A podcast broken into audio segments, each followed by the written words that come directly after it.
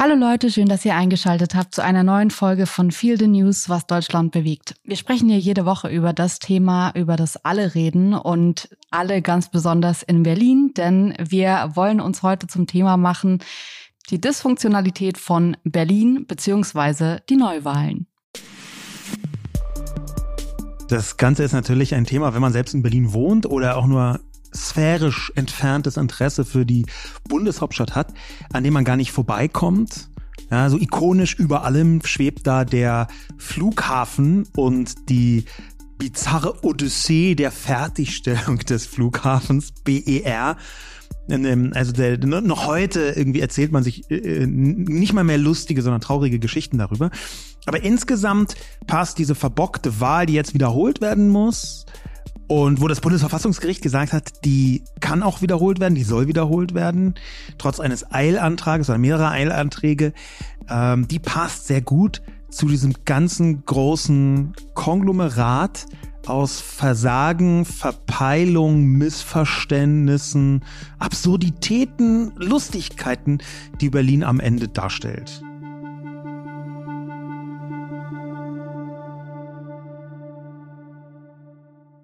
Ja, und warum machen wir heute diese Sendung? Also es soll nicht eine Sendung werden, wo wir jetzt irgendwie die genauen Einzelheiten der rechtlichen Situation äh, zur Neuwahl beziehungsweise Wiederwahl in Berlin durchgehen, sondern es soll vor allem, wie gesagt, um die Dysfunktionalität von Berlin gehen, einfach weil wir hier leben, weil es am Ende trotzdem die Hauptstadt ist.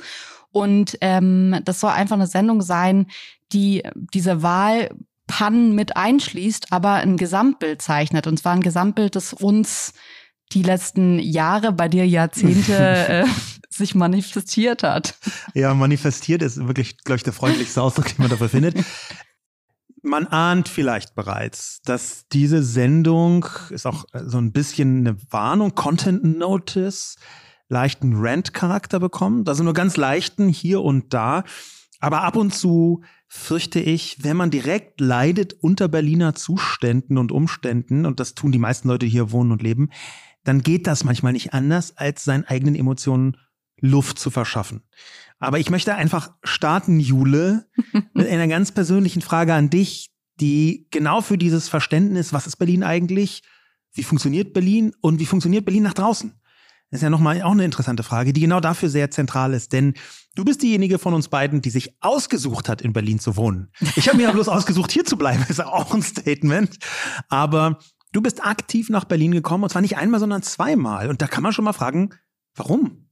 Also ich finde, und ich meine, wir werden heute eine Sendung haben, in der wir sehr, sehr viel auch drüber sprechen, was hier alles schief läuft. Aber ich bin eigentlich nach Berlin gezogen für die Dinge, die hier alle laufen. Und das sind für mich total viele. Wenn man vom Land kommt und irgendwie einen Bus hat, der, wenn es gut läuft, jede Stunde, wenn es schlecht läuft, irgendwie alle drei Stunden nach Plan kommt, dann ist es, finde ich, erstmal eine Offenbarung, hier in die Stadt zu kommen. Und ich meine, vor unserem Haus sind irgendwie, was weiß ich, wie viele U-Bahn-Linien, Tramlinien, alles Mögliche. Und die kommen irgendwie im Minutentakt. Und das zu sehen und zu sehen, wie lebendig diese Stadt ist, wie viele Menschen hier sind, wie viele Kulturen hier sind, wie viele Sprachen man hört. Ich meine, man hört irgendwie so einen Jens Spahn, der sagt, er muss hier seinen Kaffee auf Englisch bestellen. Und mir ging es so, ich kam hierher und ich fand es toll. Ich fand es total spannend und offen und auch ein Bild, das ich ansonsten vor allem von Süddeutschland nicht kannte und allgemein von Deutschland nicht so kenne. Ich finde, Berlin ist wirklich so eine Insel. Man hört ja auch immer wieder, Deutschland leistet sich Berlin und ich finde das und ich finde das aber gut. Ich finde das richtig und wichtig. Muss aber auch gleich dazu sagen, dass alles, was ich an Berlin liebe, wenig mit Verwaltung zu tun hat. Also wenn man aus einer kleinen Stadt kommt. ähm, ich weiß noch, dass mein Bruder mal mit 16, äh, wir wollten ähm, zusammen in Urlaub fliegen und mein Bruder hat seinen Reisepass, äh, hat am Tag des Fluges gemerkt, morgens, dass sein Reisepass abgelaufen ist. Und bei uns in der Kleinstadt ist es dann so, dass man auf im Rathaus anruft und sagt, hey, persönliche Geschichte, super lustig, wir fliegen gleich nach ähm, in Urlaub und äh, wir brauchen jetzt einen Reisepass. Und dann sagt die Stadt, um Gottes Willen, das ist ja total schrecklich. Kommt sofort vorbei, wir stellen euch einen neuen aus. Hier ist ein vorläufiger erstmal, damit könnt ihr aber reisen. Alles Gute, sollen wir euch sonst noch irgendwie ein Butterbrot einpacken. so, das ist das, wie ich Verwaltung in meiner Kleinstadt kennengelernt habe. Da kriegt man irgendwie eine Gratulation, wenn man den Führerschein geschafft hat und die Führerscheinpapiere ausgestellt bekommt. Das ist persönlich, das ist privat und das ist natürlich auf einer ganz anderen Ebene, als es Berlin auch leisten kann. Aber dann kam ich hierher und habe gemerkt, ach krass, ich kann mich gar nicht ummelden. Ich muss irgendwie, ich bin jetzt umgezogen in eine andere WG. So, das waren so die ersten Kontakte zum, zum, zum Bürgeramt. Und dann gibt's keine Termine. Und man kann Termine auf eBay Kleinanzeigen kaufen. Und das irgendwie in einem demokratischen Sozialstaat, wo man sich denkt, das kann doch nicht wahr sein, dass man diese Bürgeramttermine auf eBay Kleinanzeigen erwerben kann gegen Geld ja. von Leuten, die halt vor einem Jahr dachten, ich mache mal einen Termin und schau mal, wer den, wer seinen Reisepass äh, kurzfristig verlängern muss und dann verkaufe ich das für viel Geld. Das ist so meine, das waren so diese ersten Momente, von denen ich dachte, ach, dieses weltoffene, tolle Berlin, in dem alles so modern, so zukunftsgewandt sich anfühlt, für mich, die vom Land kam, ähm, ist gar nicht in allen Fällen so zukunftsgewandt, wie ich mir das wahrscheinlich erwünscht habe. Jetzt bist du Berliner. Du bist also zumindest da geblieben aktiv. Du bist nicht weggezogen. Ja, ja ich bin in damals noch West-Berlin geboren und aufgewachsen. Ich bin tatsächlich nicht weggegangen. Ich war mal ein Jahr in Südamerika, weil mein Vater aus Argentinien kam und ich wollte das Land meines Vaters erkunden und eigentlich dann, dann gleich den ganzen Kontinent, aber bin auch aktiv wieder zurückgekommen. Habe mich aktiv dazu entschieden und das hing einfach, glaube ich, auch damit zusammen, dass in den 90ern Berlin nochmal eine ganz andere Energie ausgestrahlt hat. Ähm, und diese andere Energie, das ist, denke ich, auch ziemlich genau das, was so in den Echos und in der Strahlkraft bis heute durchwirkt. Ähm, vom Berghain, was man nicht unterschätzen sollte, wie diese Legenden auch ein Berlin-Bild mitprägen, bis hin dazu, dass ich glaube, dass Berlin die Stadt ist, in Deutschland definitiv, vielleicht sogar in Europa und auch unter den Top Ten der Welt mit Sicherheit, die Stadt ist, in der man am leichtesten scheitern kann.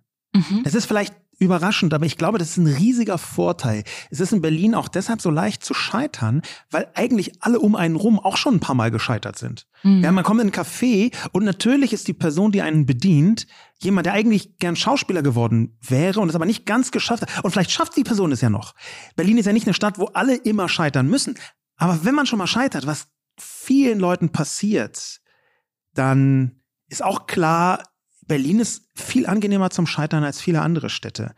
Und das finde ich extrem sympathisch und wichtig. Und übrigens auch aus einer unternehmerischer und aus einer digitalwirtschaftlichen Perspektive ziemlich sinnvoll. Ne? Denn im Digitalkontext ist das Scheitern oder das Misslingen zum Beispiel eines Experiments, und das kann ja auch ein kleines Unternehmen sein, ein Startup, das ist hier viel weniger schlimm als in vielen anderen Teilen Deutschlands. Mhm.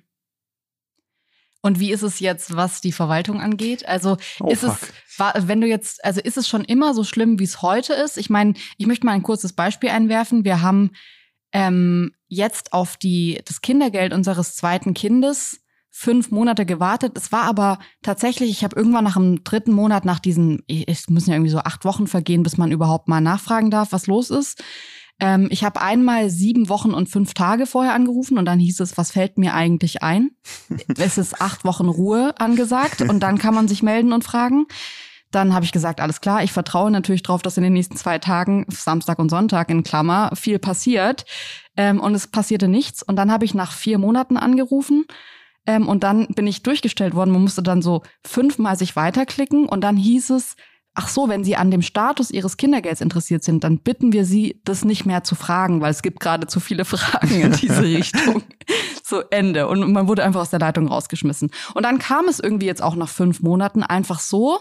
Ähm, aber ich habe mich natürlich in so einem Moment schon gefragt, wir sind jetzt nicht krass drauf angewiesen, aber wie ist das für Leute, Alleinerziehende, die auf dieses Geld desperately warten, weil die ersten fünf Monate sind so viele Anschaffungen bei einem kleinen Baby, dass ich schon denke, das geht eigentlich nicht, dass man die Leute einfach so im, ins Leere laufen lässt. Ja, und, und das ist eigentlich, das kann man streichen, weil die Quintessenz in dem, was du gerade beschrieben hast, natürlich in vielen Fällen, und in Berlin gibt es viele Menschen, die auf staatliche Gelder angewiesen sind, in vielen Fällen bedeutet, dass du es dir überhaupt erst mal leisten können musst, in Berlin zu wohnen auf mehrfacher Ebene. Also ähm, Leute, die wirtschaftlich, finanziell weniger stark sind, die haben noch extra Herausforderungen in Berlin. Ihnen wird das Leben noch mal doppelt und besonders schwer gemacht. Ja, das darf man bei der ganzen Debatte jetzt zum Beispiel um äh, viel zu hohe Mieten, zum Beispiel um Preise von Nahverkehr, zum Beispiel auch um Lebenshaltungskosten, ja, von Heizkosten ähm, bis Lebensmittel. Das darf man dann nicht vergessen dass wann immer im Bund beschlossen wird, hier, wir machen Unterstützung XY, heißt das in Berlin halt noch immer, okay, wenn du in Hamburg wohnst oder in Baden-Württemberg, dann kannst du mehr oder weniger das, was auf tagesschau.de kommt, für bare Münze nehmen und sagen, okay, im Oktober soll die XYZ-Hilfe ausgezahlt werden. Ob das in Berlin auch so passiert und wann und ob hier nicht irgendwie ein Spezialvogel vom Finanzamt Berlin Pipapo auf die Idee kommt, dann zu sagen, ja, aber ich möchte in Zweifel stellen, dass Ihnen das überhaupt zusteht, weil Sie haben am 7.8.1927, also dass ja. da so ein, mega Ausnahmen gemacht werden vom Amt, was sowieso nochmal sehr verquer drauf ist in Berlin, die ganze Verwaltung. Das heißt, dass du bist in Berlin multiple Fakt in ganz vielerlei Hinsicht. Und war das schon immer so oder ist es jetzt schon schlimmer geworden? Ich habe den Eindruck, dass es deutlich schlimmer geworden ist, aber natürlich ist es vielleicht auch verbunden mit diesem Effekt, dass man jetzt mehr darauf achtet, dass auch das medial ein größeres Thema geworden ist. Die Bürokratie in Berlin und davor in Westberlin war schon immer vorsichtig gesagt schwierig. Ja, in Berlin gab es eine Vielzahl von Politikansätzen, die sich über Jahrzehnte 0,000 um die Menschen gekümmert hat. Mhm. Also die Bürgerinnen und Bürger. Und da gibt es eine Vielzahl von nicht nur Hinweisen, sondern Beweisen dafür. Ja, und diese Beweise, die gehen bis hin dazu, dass man die autogerechte Innenstadt, die hat man gegen zum Teil den erbitterten Widerstand von der Bevölkerung in Berlin damals irgendwie so durchsetzen wollen, politisch. Und die Leute haben gesagt, scheiße, warum wollt ihr das denn hier? Und äh, was soll denn dieser scheiß Neubau? Können wir nicht? Nee, äh, man hat es trotzdem gemacht.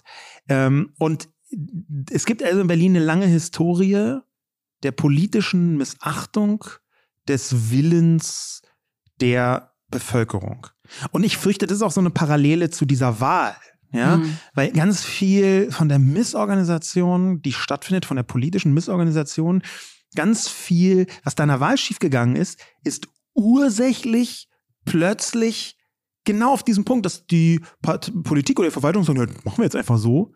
Und dann sagen die Leute, hä? Nee, das geht doch nicht. Und wir, doch, und ich glaube, das ist so ein Moment, ähm, wo ich schon sagen würde, auf dem Land kenne ich das anders. Also ich kenne auch Kritik da anders. Ich habe in Berlin schon das Gefühl, man ist den Situationen, wenn sie passieren, ausgeliefert. Also ein kleines Beispiel, in unserer alten Meldeadresse wird keine Post mehr zugestellt, weil äh, die Briefträgerin jetzt lange krank war und die hat eh schon so viel zu tun und deswegen werden jetzt einfach alle Briefe, die in der Zeit, in der sie krank war, was anscheinend ein sehr langer Zeitraum war, ich weiß es nicht. Also ich sage es mal freundlich äh, verwahrt, mhm. weggeschmissen. Ich weiß es nicht, weil die Briefe sind weg und die kommen auch nicht mehr. Ja. Und ähm, das ist irgendwie so ein Mysterium, wo ich mir denke, wenn das auf dem Land passieren würde, dann geht man da zur örtlichen Post und es ist natürlich alles, ich weiß, es äh, atmen viele Leute auf und sagen, oh, ist das Deutsch oder sich zu beschweren und so.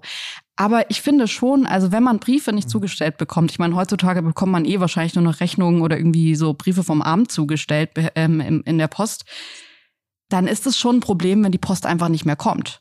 Und ja. ähm, diese Vorstellung, dass es einfach so ist und dass man auch nichts wirklich machen kann und dass es dann heißt, ja, nee, die Post ist halt überlastet, es gibt halt nicht genug Leute, die für die Post arbeiten, das ist jetzt halt so. Das habe ich an ganz vielen Punkten in Berlin das Gefühl, dass es eben jetzt einfach so ist wie bei der Kindergeld-Hotline. Es ist jetzt einfach so, dass sie nicht mehr nachfragen. Es gibt so viele Nachfragen, hören sie auf zu fragen, damit ist das Problem ja. gelöst. Und du denkst dir so, ja, nee, damit ist euer Problem gelöst, dass die Leitung voll ist, aber ist ja nicht mein Problem gelöst, dass das Kindergeld nicht da ist. Und so finde ich, gibt es etliche Situationen in Berlin, von denen ich sagen würde, ist es, also wenn man vom Land kommt, würde man fragen, ist es legal, was hier passiert?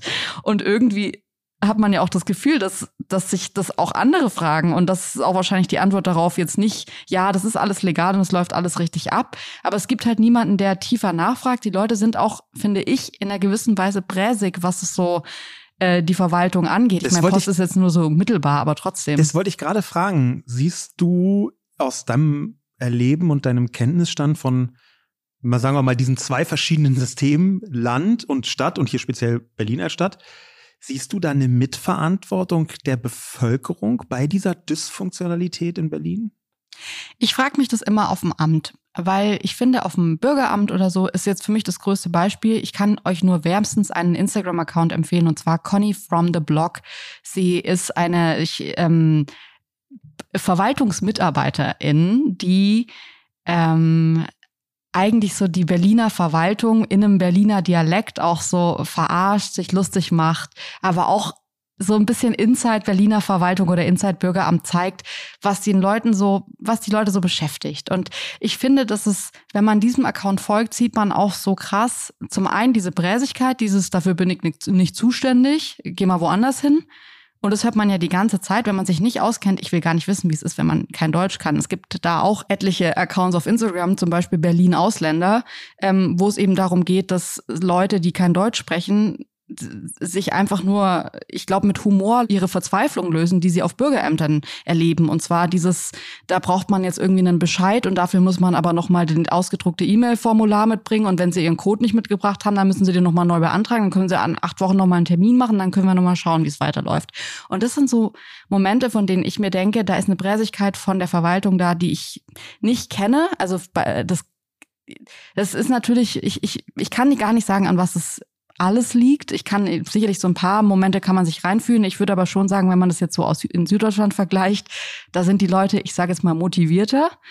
Und auf der anderen Seite sieht man aber auch natürlich die heillose Überarbeitung. Da sieht man auch, ähm, wie viele Menschen die am Tag abfertigen müssen, wie unterbesetzt die sind, wie alt die Systeme sind, ähm, mit denen die kommunizieren müssen, dass es da keine Neuerungen gibt. Und das sind alles Punkte, von denen ich denke, dass es gibt sich so die Hand und da finde ich, ist es dann schwierig zu sagen, es liegt halt nur an den Menschen auf der anderen Seite des Tisches.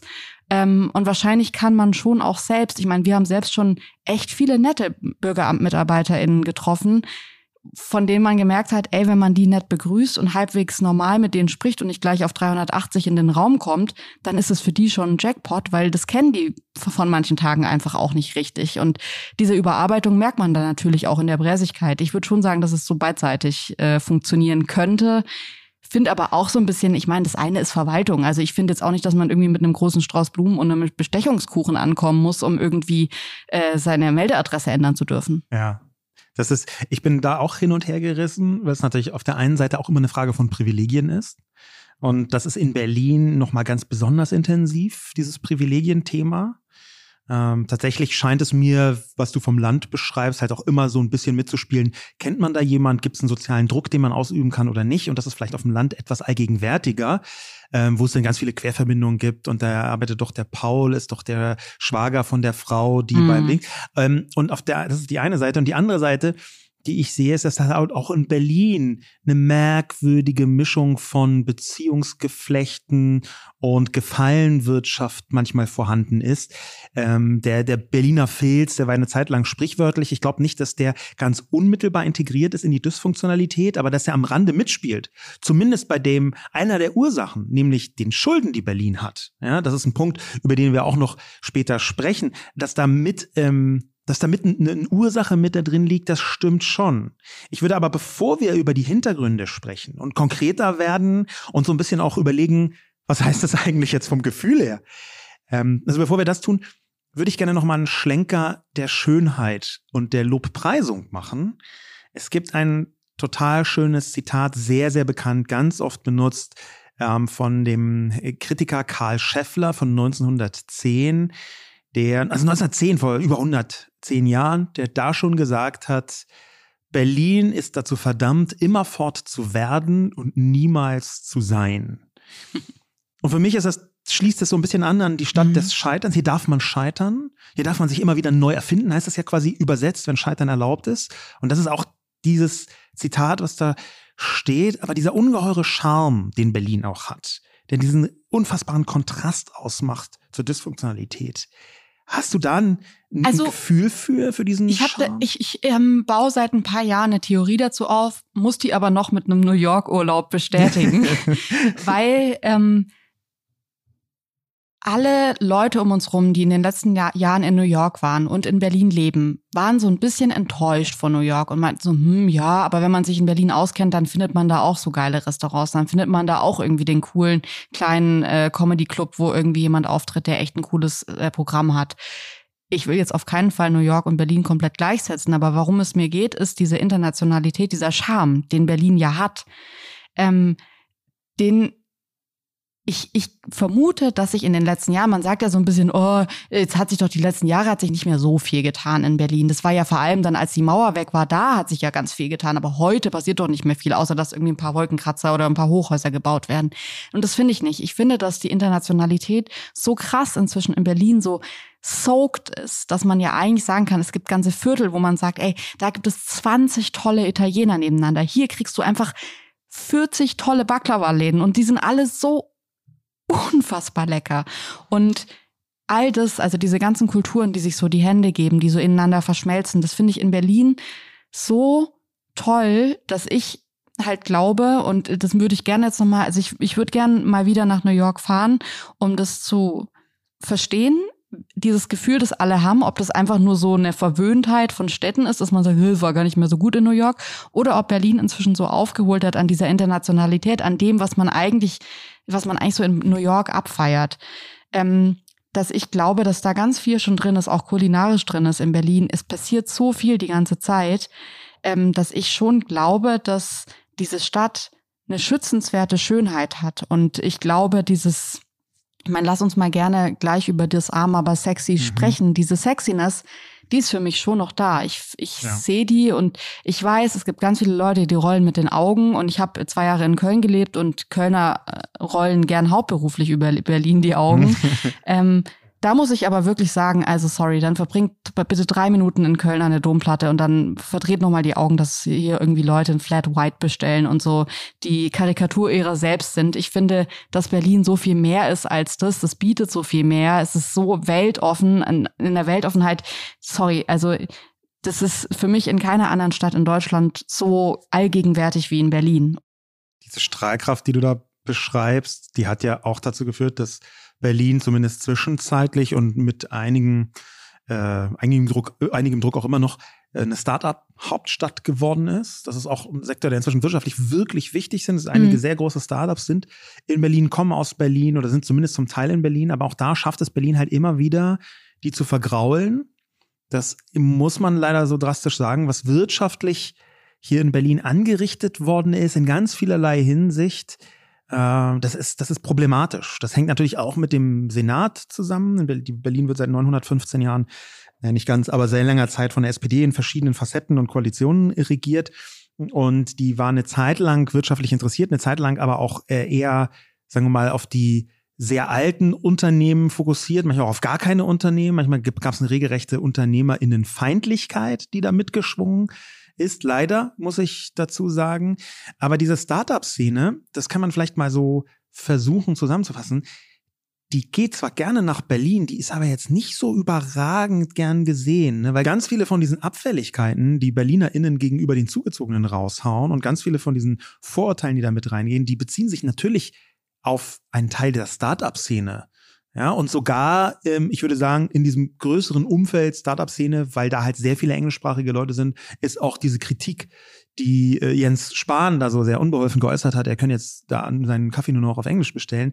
Äh, auch das geht da mit rein. Ne? Ich bin, ich sehe halt schon, dass dieser Vorteil, den Berlin hat, so attraktiv zu sein, ähm, den könnte man greifen mit einer These des Soziologen Richard Florida, der äh, geschrieben hat The Rise of the Creative Class, also der Aufstieg der kreativen Klasse und der mhm. gesagt hat, durch das Internet, durch die Digitalisierung können insbesondere digital arbeitende und entsprechende Unternehmen, also Startups, dort arbeiten, wo sie wollen.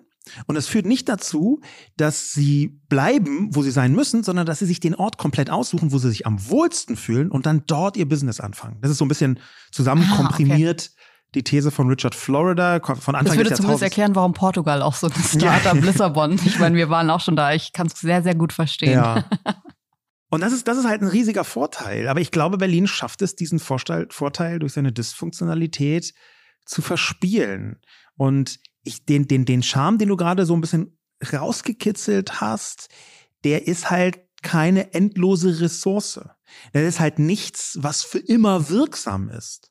Und ich befürchte einfach, dass wenn man gerade so ein, so ein junges Unternehmen, das denkt, wow, wir machen es in Berlin, wenn man das dritte, das vierte, das fünfte Mal in die Fresse bekommt, und zwar von der Verwaltung, vielleicht auch von einfach den Leuten um einen rum, weil eine Antipathie gegenüber Startup-People, die spüre ich sehr deutlich in vielen sozialen Facetten von, von Berlin so rumwabern. Aber das, das. Ich würde das sogar noch ähm, ausweiten, auch auf InfluencerInnen. Ich finde, es gibt schon noch mal, also so diese Kategorie, also ich würde jetzt mal sagen, alles, was so mit Online-Business zu tun hat, und das ist für mich Startup, aber es ist für mich auch so Influencing.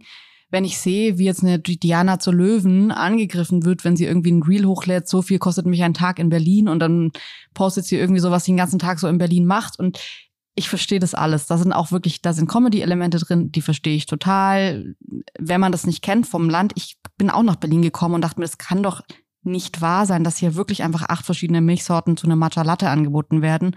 Und ich verstehe das, aber ich würde trotzdem sagen, diese Feindlichkeit, dass man über alles Jokes macht, dass man den Menschen immer so Augenrollen gegenübertritt, sorgt halt wahrscheinlich dafür, dass sich diese Menschen überlegen, äh, ich meine, es gibt jetzt diesen Running Gag, dass der neue tolle hippe Bezirk von Berlin über den Winter Kapstadt ist. Ich glaube aber, dass das ein Running Gag ist, der auch irgendwie seine Wahrheit beinhaltet. Und zwar, dass Kapstadt inzwischen so ein Ort ist, wo viele Menschen, die sich's aussuchen können, weil der Berliner Winter auch kalt ist, hingehen und auch länger bleiben, diese Aufenthalte ausweiten, weil das Umfeld da praktischer ist in jeder Dimension.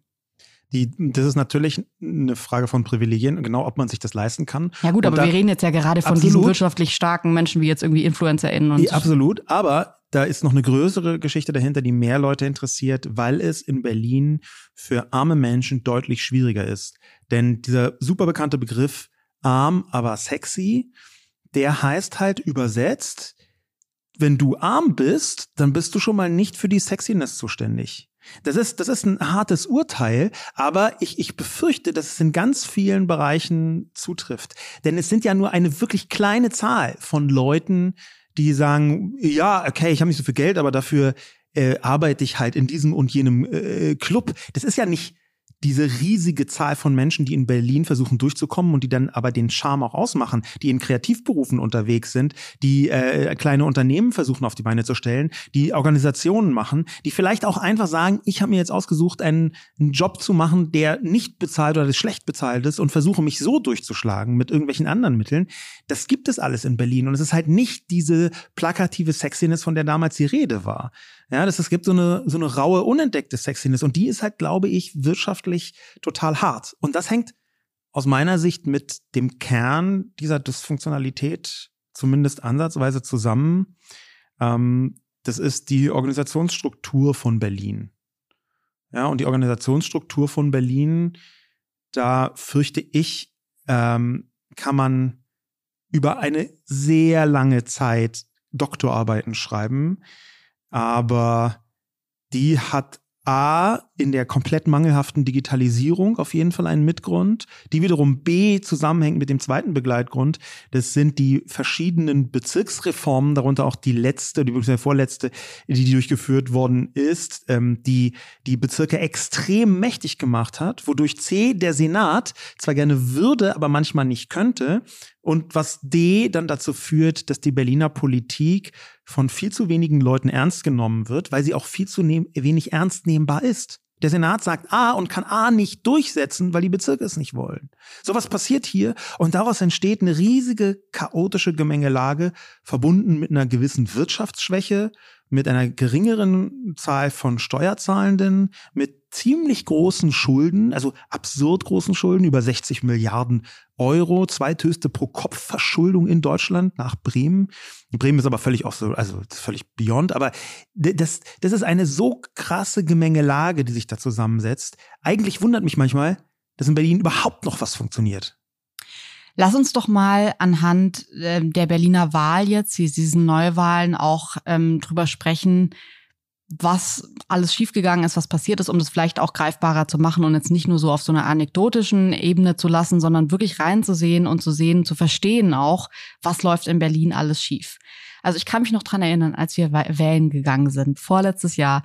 Und es war so ein Tag, ich weiß noch, dass ich da zu dir meinte, boah, das ist so ein wichtiger Tag und es bedeutet so viel. Und ich habe irgendwie das Gefühl, hier so Wind of Change und ich weiß nicht was. Also ich hatte irgendwie das Gefühl, dass es voll das große Ding war und dass es auch für Berlin voll das große Ding ist. Und ich weiß noch, wie ich dir das gesagt habe an dem Tag, dass ich mich so dass ich das so wichtig finde, dass wir das jetzt machen. Und ich bin so gespannt, was so die Zukunft bringen wird für Berlin. Und wenn ich mir heute überlege, dass wir heute einfach in ein paar Tagen oder Wochen, ähm, knapp zwei Wochen, genau das Gleiche nochmal machen, von dem ich vor, vor zwei Jahren oder vor anderthalb Jahren gedacht habe, ey, das wird irgendwie krass viel verändern. Es, finde ich, ist schon so vom Gefühl her so, dass man sich denkt, oh, es hätte irgendwie besser laufen können, es hätte anders kommen können. Ähm, jetzt war bei diesem, an diesem besagten Tag, es waren ja auch äh, die Bundestagswahlen, ähm, es fiel ja damals in Berlin zusammen, war auch noch in Berlin der Berlin-Marathon. Und man hört immer wieder, ja, wenn der Berlin-Marathon nicht gewesen wäre, und der Berlin-Marathon, man hätte ja, man hätte ja nicht ahnen können, dass Berlin-Marathon zum gleichen Zeitpunkt ist, oder man hätte ahnen müssen, dass Berlin-Marathon zum gleichen Zeitpunkt ist. Ähm, was ich mich aber schon frage, ist, wenn man sich jetzt die Einzelheiten, die Fehler bei der Wahl ansieht, dann würde ich sagen, ist der Berlin-Marathon das kleinste Problem gewesen. Und ich finde es ganz, ganz komisch, dass sich das als eins der Hauptargumente, warum die Wahl schiefgegangen ist, so manifestiert in der Erzählung. Ja. Weil ich glaube, äh, wenn nicht genug Wahlzettel da sind, wenn falsche Wahlzettel gedruckt werden, dann ist das am Tag noch ein anderes Ereignis ist, nicht das größte Problem also ja, okay, es mussten irgendwelche Drucker dann wieder angeschmissen werden, es mussten Zettel nachgedruckt werden. Die Leute mussten dann wieder zu den Wahllokalen fahren und diese nachgedruckten Zettel da irgendwie abgeben, was sich ja auch komplett shady anhört. Also jetzt mal ganz ehrlich, von der, wenn man am Wahltag Zettel nachdrucken muss, dann sollte man es einfach lassen. Mir fällt da total der Spruch von äh, Patrick Barners, ein FAZ-Korrespondent, der hat es 2018 zu einer Interviewaussage von Andrea Nahles ähm, auf Twitter geschrieben, und zwar in so einem kleinen SPD-Rant, den er hatte. Aber ich finde diese Aussage nach wie vor wirklich so treffend und der, die kam so oft aus tiefstem Herzen bei ihm damals. Und zwar ist es, macht den Laden dicht, ihr Deppen. Und wenn man am Wahltag Wahlzettel nachdrucken muss und die random irgendwo hinbringen muss, dann macht den Laden dicht, ihr Deppen. Also sorry, das geht, das geht eigentlich überhaupt nicht. Ja, dass, dass die Wahl überhaupt schiefgegangen ist, hängt ja mit einer ganzen Reihe von Gründen zusammen. Ähm, dass der Marathon gleichzeitig war, ähm, das war äh, tatsächlich den Leuten bekannt. Also das sagt man jetzt so. Das war denen bekannt. Das hätte aber gar nicht sein müssen. Ne? Es hätte auch sein können, dass sie es völlig übersehen. Das ist, sowas passiert in Berlin einfach wirklich auch. So ganz basic, völlig abgebrackte Entscheidung. Du meinst wie Festival of Lights in der Energiekrise? Äh, oder? aber da, dadurch, dass die unbedingt das mit der Bundestagswahl korrelieren wollten, ging es nicht anders. Und sie haben dann gesagt, na ja, das ist das kleinste Übel. Das war vielleicht noch eine, einigermaßen eine Entscheidung, wenn man die erklärt, dass man die nachvollziehen kann. Aber gleichzeitig ist natürlich klar, wenn sie um zu sparen weniger Wahlzettel drücken, damit sie am Ende drucken, damit sie am Ende nicht so viel wegschmeißen müssen, dass sie dann aber mehr Zeit brauchen, um neue Wahlzettel dorthin zu bringen, welche gebraucht werden, weil der Marathon ist, das dann nicht mit einzuberechnen. Das ist schon eine massive Fehlleistung. Und ich habe jetzt um nicht umsonst dieses mit dem Sparen dazu gebracht, weil diese riesigen Schulden von Berlin und das viele Geld, was versickert und versandet und auch ein bisschen der Filz, der mit dahinter steht und stand und der damit zu tun hängt, weil dass der dass der mitentscheidet über ganz viele von diesen Dysfunktionalitäten, dass im Hintergrund so äh, etwas lauert, die schwarze Null, dass Berlin einsparen muss, dass Berlin die Schulden reduzieren muss, was bis zu einem bestimmten Punkt anders als in vielen anderen ähm, äh, Bundesländern übrigens auch geschehen ist in den letzten äh, Jahren. Aber das ist, hängt überall mit drin. Dass in einem Bürgeramt so wahnsinnig viele Stellen nicht besetzt sind. Das ist genau die Auswirkung davon, dass Berlin sparen muss, weil jemand gesagt hat, wir dürfen nicht mehr Schulden machen. Wir dürfen auf keinen Fall mehr Schulden machen. Und gleichzeitig sind natürlich die anderen Bundesländer total genervt, dass sie im Finanzausgleich auch noch Berlin bezahlen müssen. Und Berlin sogar für diese Bezahlung, ich nenne es mal jetzt ganz plastisch, gibt Leute, die sagen, nein, das ist juristisch darf man es nicht so nennen, aber für diese Bezahlung auch noch extra schlecht funktioniert. Ja, und extra schlecht, das geht in ganz viele Details der Dysfunktionalität mit rein.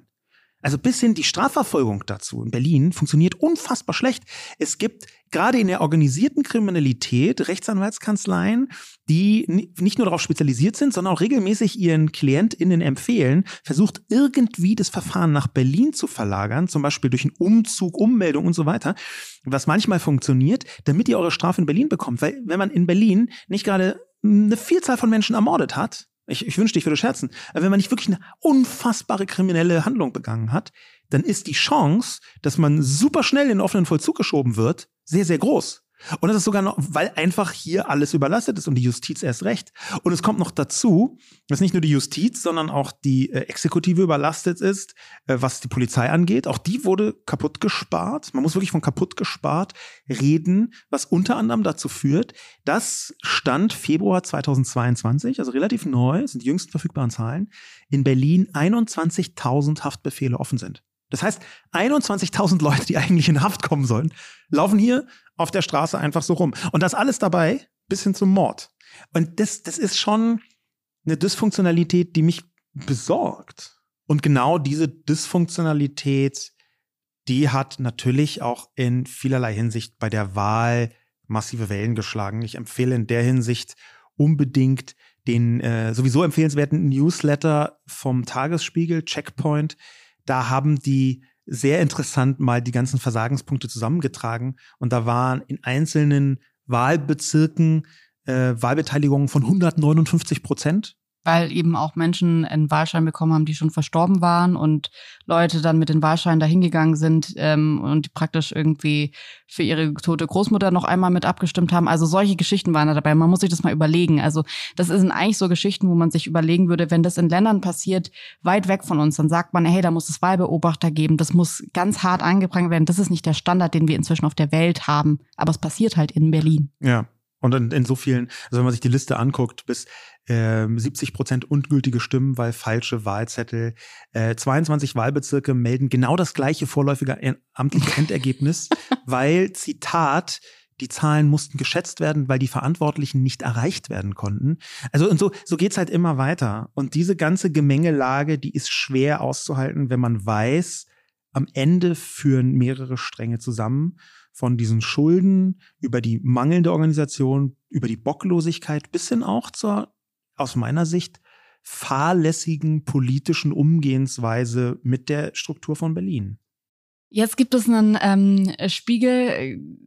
Kolumne von Niklaus Blome, der äh, geschrieben hat, entmündigt diese Stadt. Also seine einzige Lösung für Berlin, die, die, die Stadt, die er auch sehr liebt, ist, dass äh, es einen Bundeskommissar, eine Kommissarin geben soll, die ähm, Berlin eben nur noch verwaltet, weil sie wird eh schon, es wird eh schon nicht äh, gelenkt, geführt, sondern Berlin wird eh nur noch, ähm, soll eh nur noch verwaltet werden von einem Bundeskommissar oder einer Bundeskommissarin. Was hältst du von diesem Vorschlag? Beziehungsweise, wenn wir jetzt über Lösungsansätze sprechen, würde mich total interessieren, ähm, was du sagen würdest, ich meine, es ist relativ einfach, jetzt erstmal zu sagen, was alles schief läuft. Das ist auch wichtig, glaube ich. Man muss über die Fehler sprechen. Aber die Frage ist natürlich schon, ich habe schon das Gefühl, dass diese Kombination, die gerade in Berlin regiert, ein Problem ist. Also ein Beispiel ist zum Beispiel die Verkehrssenatorin hier in Berlin, eine Grünpolitikerin, die einfach Autos nicht so gerne hat, muss man, kann man freundlich so sagen. Und wir haben das in unserem alten Viertel gemerkt, in dem Straßenläufe einfach ganz eigenartig beendet wurden. Es wurden plötzlich spontan Poller in Straßen gesetzt, wo man sich dachte, wie kommt hier jetzt noch irgendwie die Rettung durch?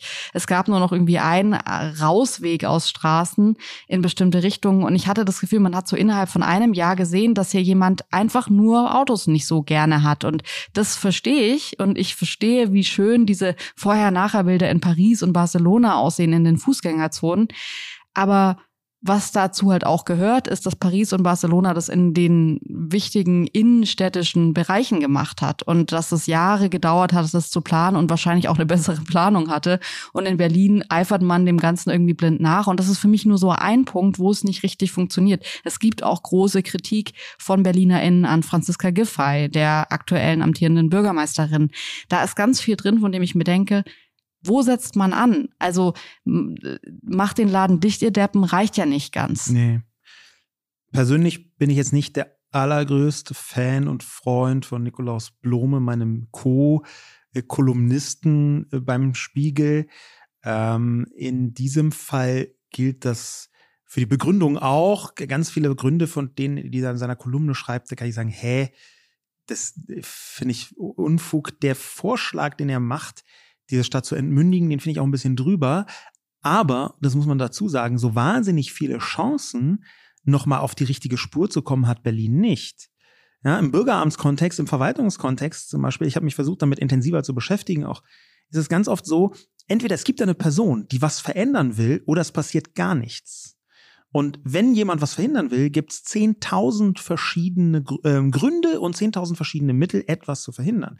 Insofern ist der Vorschlag, da durchzugreifen und eine Reform, das ist ja entmündigt diese Stadt so als, als Aufforderung, da von oben eine Reform durchzudrücken gegen Widerstände, ähm, ist vielleicht ein möglicher Ansatz. Ich würde den noch nicht gleich machen, weil er auch antidemokrat oder nicht, nicht antidemokratische, aber sagen wir mal vorsichtig gesagt un, weniger demokratische äh, ähm, Mechaniken enthält. Aber dann wieder kann man auch fragen, wie demokratisch ist es, wenn eine Politik gewählt wird für die Stadt, die wenig verändern kann, weil die Bezirke so extrem mächtig sind, dass sie alles blockieren können.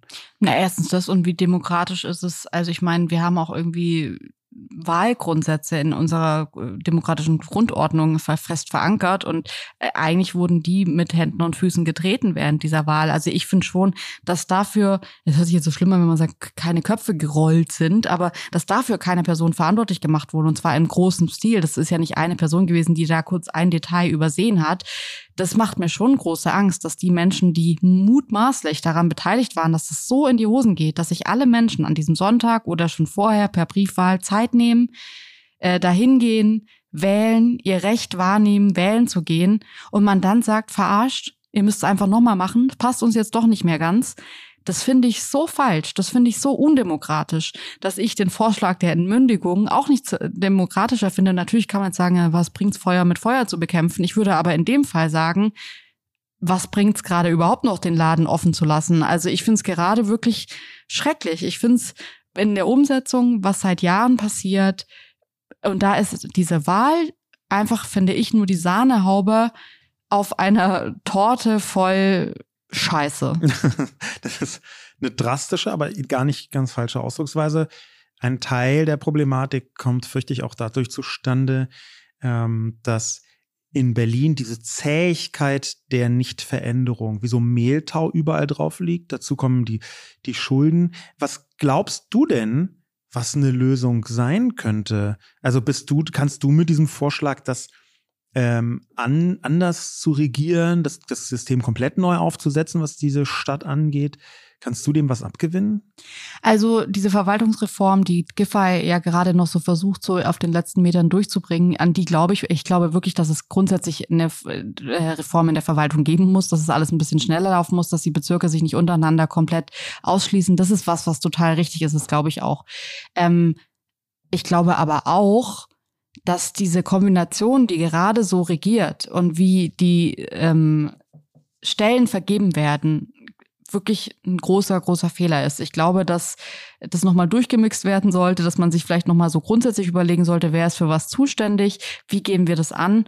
Und ich würde gerne weniger den Wahlkampf in der Zeit, in der regiert werden sollte, spüren, als ich den gerade spüre als ähm, Person, die in Berlin lebt. Und ich habe schon das Gefühl, es ist halt ab dem ersten Tag, wenn ähm, die Wahl durch ist, zeigen alle ganz klar, was ihre Steckenpferde sind und was ihre Prestigeprojekte sind. Und ich glaube, dass Berlin darunter leidet. Und was ich aus Süddeutschland kenne und was ich eigentlich so als ähm, Prinzip mag, ist, dass man den Ort so, und ich finde, das hat Klaus Wowereit damals schon also der hat sicherlich auch viel verbockt, aber insofern hat er für mich was richtig gemacht. Er hat mit diesem Berlin ist arm, aber sexy ähm, was so ein, so ein kollektives Wir-Gefühl gemacht. Und das ist was, was ich aus Süddeutschland so kenne, so aus meiner kleinen Heimatstadt, ist das dieses, wir arbeiten alle dran, dass es der Stadt gut geht. Wir wollen alle irgendwie happy sein. Und das äh, schließt nicht nur irgendwie Leute mit ein, die sich irgendwie eine gute Wohnlage leisten können, sondern es schließt alle mit ein. Mhm. Das ist doch, die Gesellschaft ist doch so stark, stark wie ihr schwächstes Glied und deswegen sind wir einfach zu allen cool. Und dieses Wir-Gefühl finde ich gut und richtig und toll und ich glaube, dass es in Berlin abhanden gekommen ist. Das war, ja. Auf ganz vieler, in ganz vieler Hinsicht. Wenn man jetzt sich die Silvestersache ansieht, dass man nicht richtig aufarbeiten konnte, dass man nicht richtig einschätzen konnte von der Polizei, gegen wen, von wem ging es die Angriffe, dass die CDU kommt und sagt, wir wollen die Vornamen haben. Da ist so viel drin, von dem ich mir denke, das ist nicht richtig. Das schafft kein Wir-Gefühl. Das ist in der Stadt, die eh schon äh, ein Pulverfass ist, ein Feuerwerkskörper Pulverfass. nicht die richtige Reaktion. Und ich glaube, dass es deswegen ähm, mehr schneller Projekte geben müsste, die ein Wir-Gefühl schaffen und das vor allem von der Politik auch als erstes mal umgesetzt werden müsste. Und das empfinde ich gerade gar nicht so. Also da, du, du redest ja von einer Vision und interessanterweise, jetzt könnten natürlich die üblichen äh, KritikerInnen kommen und sagen, ja, aber das ist in der Kleinstadt in Süddeutschland, das geht nicht in Berlin. Und dem kann man eine sehr schlüssige Argumentation entgegensetzen, denn New York hat das auf genau diese Weise geschafft, mhm. von äh, einer wirklich gefährlichen, multiple dysfunktionalen Großstadt zu einer ziemlich gut funktionierenden Stadt zu werden. Äh, zumindest eine ganze Zeit lang. Das soll wieder ein bisschen abgerutscht sein, aber in New York, trotz teilweise extrem widriger Umstände, wie der absurden Preisentwicklung dort, hat man es geschafft, die Stadt lebenswerter, besser, freundlicher, friedlicher, in vielerlei Hinsicht auch funktionaler für die Menschen zu machen.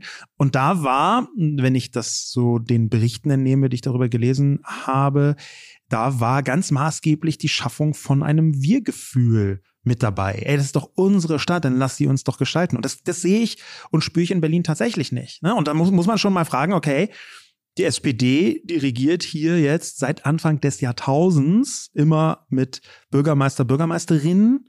Ähm, und sie schafft es also seit über 20 Jahren nicht in der Bürgermeisterinnenfunktion, das auf den richtigen Weg zu bringen. Du hast jetzt gerade von den Verdiensten von Wovereit gesprochen. Ich glaube, die sind komplett aufgefressen worden, zum Beispiel durch Wovereits BER-Versagen, was massive ist. Das, äh, das, ich wusste gleich, dass du das jetzt gleich sagen wirst. Deswegen wollte ich schon dieses Sternchen mit, er hat auch wirklich viel Scheiße gebaut machen. Aber ja. dieses, ich, ich habe das eher speziell auf diese Aussage bezogen. Ja. Und ich finde jetzt, wenn man diese Aussage nur so rausnimmt, dann ist es eine Aussage, die für mich nicht nicht spaltet. Du hast ja vorhin auch so eine leichte Spaltung, nämlich die, die mhm. arm sind, sind nicht zuständig für die Sexiness. Ich empfinde es nicht so. Ich würde das eher so sagen, das ist ein Slogan, das ist ein eigenes Verständnis von so sind wir, ähm, dass mir also dieser Slogan ist in die Jahre gekommen. Er stimmt auch einfach nicht mehr. Wenn man sich jetzt irgendwie das, das Mietdebakel äh, in Berlin ansieht, dann würde ich sagen, es ist wirklich einfach gelogen zu sagen, Berlin ist arm, aber sexy. Mhm.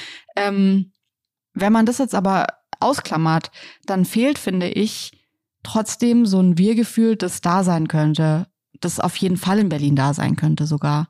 Und ich glaube, dass es A eine multikulturelle Lebensweise mit einschließen muss im Slogan. Ich, ich würde es nicht sofort einen texten wollen, aber ich merke, dass mir inzwischen fehlt und ich glaube, das würde auch das Problem der Menschen lösen, die, also Fachkräftemangel, Fachpersonal, das sich nicht dafür entscheidet, nach Berlin, nach Deutschland zu kommen, weil die Bedingungen einfach nicht so toll sind hier. Ich glaube, dass man eine Internationalität über Berlin herstellen kann, die man im Gegensatz zu München, im Gegensatz zu Hamburg und im Gegensatz zu Köln, sorry, Berlin abkaufen würde. Mhm. Ich glaube, dass da eine Internationalität in der Stadt ist, die letzten Jahre auch geschaffen wurde, dass du eben eigentlich nicht mehr wirklich Deutsch können musst, um in Berlin zu leben über Jahre. Das ist gut und das ist richtig und das ist wichtig und ich glaube, dass man da ansetzen könnte in dieser Internationalität, in diesem multikulturellen Zusammenleben und wenn man das als was Gutes hervorhebt, wenn man das auch vielleicht als was was auf das man stolz ist, hervorhebt, dann glaube ich, kann es auch andere Probleme lösen, die in der Stadt auf jeden Fall bestehen, über die wir auch schon hier im Podcast gesprochen haben. Aber ist denn dein Gefühl, dass mit einer solchen, ich nenne es mal Vision, mit einem solchen Wir, das jemand macht, meinetwegen auch durch Projekte. Ja, es gäbe ja, ja eine Vielzahl von Projekten, wo man sagt, es gibt hier neues Wir. Berlin kann sich auf nicht besonders viel einigen, aber am Ende gibt es vielleicht doch Projekte, mit denen sich zumindest alle identifizieren könnten dass so ein, so ein Projekt ähm, die Probleme löst? Also es wird auf jeden Fall, das ist natürlich eine naive Vorstellung davon, dass man jetzt denkt, okay, äh, so ein, mach doch einfach einen coolen Slogan und dann sind alle Probleme gelöst. Ich finde aber, was in den letzten Jahren in Paris zu beobachten war. Paris war eine Stadt, die natürlich irgendwie so Weltstadt und Romantik und bla bla bla, aber dieses Wasser für Paris, dass es überall Trinkwasser gab, oder, oder gibt mhm. bis heute. Ist es so, dass es Trinkwasserbrunnen gibt, dass man sagt, Wasser muss frei erhältlich sein, gekühltes, aufbereitetes, gutes Wasser, das man sich einfach holen kann. Und es gibt ja inzwischen auch irgendwie Bars, die damit machen, wo du dein Wasser einfach so, du kannst deine Flasche kostenlos mit Leitungswasser auffüllen lassen. Es gibt diese Brunnen, man sieht es inzwischen auch in ganz vielen französischen neuen Serien, dass es da eben Thema ist. Das ist so ein Verständnis von, bei uns gibt's Wasser, das ist doch gar kein Thema. Das ist doch was Natürliches, das ist doch was Selbstverständliches und für Wasser muss niemand bezahlen. Und das finde ich in einem, in einer Stadt, die so posch ist, dass man sagen würde, wenn die sich als Slogan gemacht hätten, bei uns kostet das Wasser natürlich nicht unter neun Euro, weil so mhm. what, wenn man nach Paris kommt, dann kann man sich ja wohl Wasser kaufen. Dass man in so einer Stadt sagt, bei uns ist Wasser umsonst und das ist selbstverständlich. Das trifft ja mehr die Menschen, das trifft zum einen den Tourismus, aber auch die Menschen, die sich nicht leisten können, sich Wasser zu kaufen. Und ich finde, das ist, es ist nur ein kleines Projekt, aber es ist ein Projekt, das ein Wir-Gefühl stärkt und von dem alle was haben. Und natürlich kann man jetzt auch nochmal, es gibt auch Kritik an dem Projekt, dass man sagt, hey, in der Innenstadt gibt es natürlich deutlich mehr Brunnen als jetzt in den ähm, sozial schwächeren ähm, Bereichen von Paris und davon gibt's viele. Also natürlich werden die eher irgendwie an Spots aufgestellt, wo auch Touristen und sowas von haben. Und das wird jetzt gerade auch so ein bisschen mehr geändert, habe ich gelesen. Trotzdem ist es, finde ich, ein Kritikpunkt, den man haben kann. Ich finde aber für dieses Wir-Gefühl, dass man sagt, wir fangen was an. Und das ist eine Selbstverständlichkeit für uns. Und das muss sich dann über Jahre manifestieren, auf jeden Fall. Aber sowas zu beginnen, glaube ich, würde in der Stadt in einem Wir-Gefühl helfen. Und ich glaube, dass es am Ende, ich meine, Berlin hat ein wahnsinniges Müllproblem. Das ist eine kleine Entscheidung, die jeder Mensch für sich im Alltag trifft. Werfe ich, ist es mir meine Stadt wert, den Müll noch zehn Meter weiter zum Mülleimer zu tragen oder ist es mir eigentlich scheißegal? Und ich glaube, das ist jetzt nur eine Theorie, aber ich glaube, wenn du keinen Bürgeramttermin bekommst, wenn du den brauchst, wenn du Wochen aufs Kindergeld wartest oder auf irgendwie Stütze wartest, wenn du keine Wohnung bekommst, wenn du eine brauchst, dann hast du einen gewissen Hass und eine gewisse Wut auf die Stadt, der dich entscheiden lässt, den Müll hinzuschmeißen, wo es dir recht ist, weil scheißegal. Also wenn ihr jetzt nicht wenigstens auch noch mal Müll wegmachen könnt, was könnt ihr dann überhaupt für mich tun? Und ich glaube, so ein Grundgefühl von einem Wir braucht man in Berlin ganz besonders. Das ist vielleicht vielleicht meine naive Vorstellung von der süddeutschen Stadt, die ich mitgenommen habe. Aber vielleicht ist es ja gar nicht so schlecht. So what? Also ich merke total oft in Süddeutschland gibt es dann oft irgendwie so BürgermeisterInnen, die von weit weg kommen und dann mit ihren Vorstellungen da so die kleine Stadt umkrempeln und auch wirklich viel machen. Vielleicht tut's mal gut, so ein bisschen einen ländlichen Geist in eine Stadt reinzubringen. Ich glaube, da geht's nicht um Süddeutschland, sondern es geht um so ein Wir-Gefühl, das auf dem Land auf jeden Fall noch deutlich mehr ist als in der Stadt. Ja, und dadurch, dass es so Beispiele gibt wie New York, wie du es gebracht hast in Paris, ähm, finde ich das auch völlig legitim, das so zu sagen, ohne dass man das gleich abdiskreditiert. Die Frage wäre natürlich noch, wird es nur als Symbol, als Tropfen auf den heißen Stein äh, ähm, empfunden und vielleicht sogar als Farce? Ne? Man könnte in Paris ja auch sagen, Leute, euer scheiß kostenloses Wasser mir völlig Wurst, solange einfach die Miete innerhalb der Stadtgrenzen von Paris zwölfmal höher ist als irgendwie vor äh, 15 Jahren, ähm, da ist das doch ne, ist das doch völlig egal, ob ich da Wasser kriege oder nicht. Ähm, aber ich, ich verstehe schon, das ist. Na, die Option ist ja gerade entweder nichts zu tun ja, oder sowas zu ja, tun. Also das ist das Symbol. Ich finde auch, dass es was wert ist. Ich wollte gerade sagen, das ist eine Kritik, von der ich glaube, dass sie häufig kommt in Paris und auch in vielen anderen symbolischen äh, Anfängen. Das ist ja nicht nur ein Symbol, sondern symbolische Anfänge. Aber ich, ich finde es eigentlich richtig, solche Symbole auf den Weg zu bringen. Und dass man dazu auch noch was anderes braucht, nämlich, das tut mir wahnsinnig leid, aber man braucht offensive Investitionen in sowas wie Digitalisierung, Entbürokratisierung. Das Dysfunktionalität hängt auch damit zusammen, dass Prozesse nicht funktionieren. Ja, dass zuständige Leute nicht da sind, nicht erreichbar sind, dass du über Wochen, über Monate Leute gar nicht erreichst teilweise. Das, das ist schon, das sind Probleme, die kann man mit einer neuen Organisationsstruktur und ein bisschen Digitalisierung lösen. Also Jule, insgesamt ähm, sehe ich bei unserer liebevollen, aber harschen Kritik, dass Berlin natürlich kaputt ist. Berlin ist natürlich eine Knalltüte, aber Berlin ist natürlich auch eine Stadt, wie sie absolut bewahrenswert ist und sein muss in ihren Strukturen. Ja, und ich würde da gerne noch mal reingehen, weil ich finde nämlich, dieses Knalltüte ist so liebenswert und es ist auch, Berlin ist einfach eine fucking Knalltüte. Ich würde aber halt sagen, und das nervt mich auch ein bisschen bei diesem Arm aber sexy, es nimmt Berlin so ein bisschen aus der Verantwortung, weil alles, was bewahrenswert ist, ist für mich jetzt nicht, also wir haben jetzt ja nicht irgendwie eine Stunde lang erzählt, wie, wie bewahrenswert irgendwie die Berliner Verwaltung ist, sondern es gibt ganz viele Dinge, die für mich sehr weit weg von der Berliner Verwaltung sind, die bewahrenswert bewahrenswert sind an Berlin. Und deswegen finde ich es Quatsch zu sagen, äh, lasst mal wieder drüber nachdenken, irgendeine andere Hauptstadt München als Hauptstadt von Deutschland. Oh Gott, Gott bewahre. Wirklich, wenn das passieren würde. Nein, aber wenn man jetzt sagt, okay, ähm, wir geben Berlin jetzt nicht auf, sondern wir sehen die Schönheit der Stadt. Aber natürlich muss man Berlin auch hart rannehmen, wenn es um Themen wie Verwaltung, Digitalisierung, um, um Organisation, Neustrukturierung geht, dann würde ich sagen, es ist doch wichtig, das alles aufzuführen und zu sagen, hey, an den Punkten muss ich eigentlich grundlegend alles ändern, dass diese Stadt weiterhin liebenswert und bewahrenswert bleibt, weil ich würde schon sagen, dass es ab einem gewissen Punkt auch wirklich an Existenzen, an das persönliche Glück von Menschen geht, wenn Gelder nicht rechtzeitig kommen, wenn man keinen Wohnraum mehr hat. Und das ist dann, glaube ich, einfach eine Frage von Lebensqualität, von der ich glaube, dass man das nicht einfach mit, ja, es ist dann eben halt so beantworten kann. Und genauso liebenswert diese Knalltüte ist, genauso wenig würde ich sie aus der Verantwortung nehmen und sagen, hey, wir müssen einfach sehr viel und wahrscheinlich auch noch sehr lange drüber sprechen, was in Berlin alles schiefläuft, bis sich was ändert. ja, das hat sich von meiner Seite bei dir gerade angehört wie ein zähneknirschender, aber nachdringlicher Aufruf zur Wahl zu gehen für alle BerlinerInnen. Ähm, das glaube ich, ist auch wirklich nötig zu wählen. Ich habe jetzt keinen konkreten Wahlvorschlag, das wissen alle und jeder auch selber für sich. Aber äh, vielen Dank fürs Zuhören. Das waren unsere Gedanken zu Berlin, dieser äh, liebenswerten, dysfunktionalen, kaputten Knalltüte.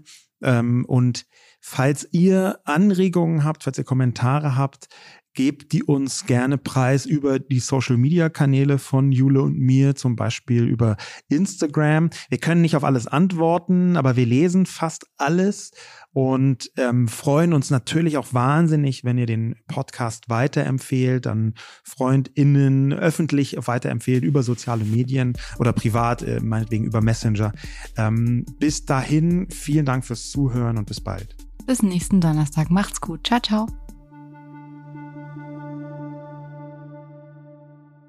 Dieser Podcast wird produziert von Podstars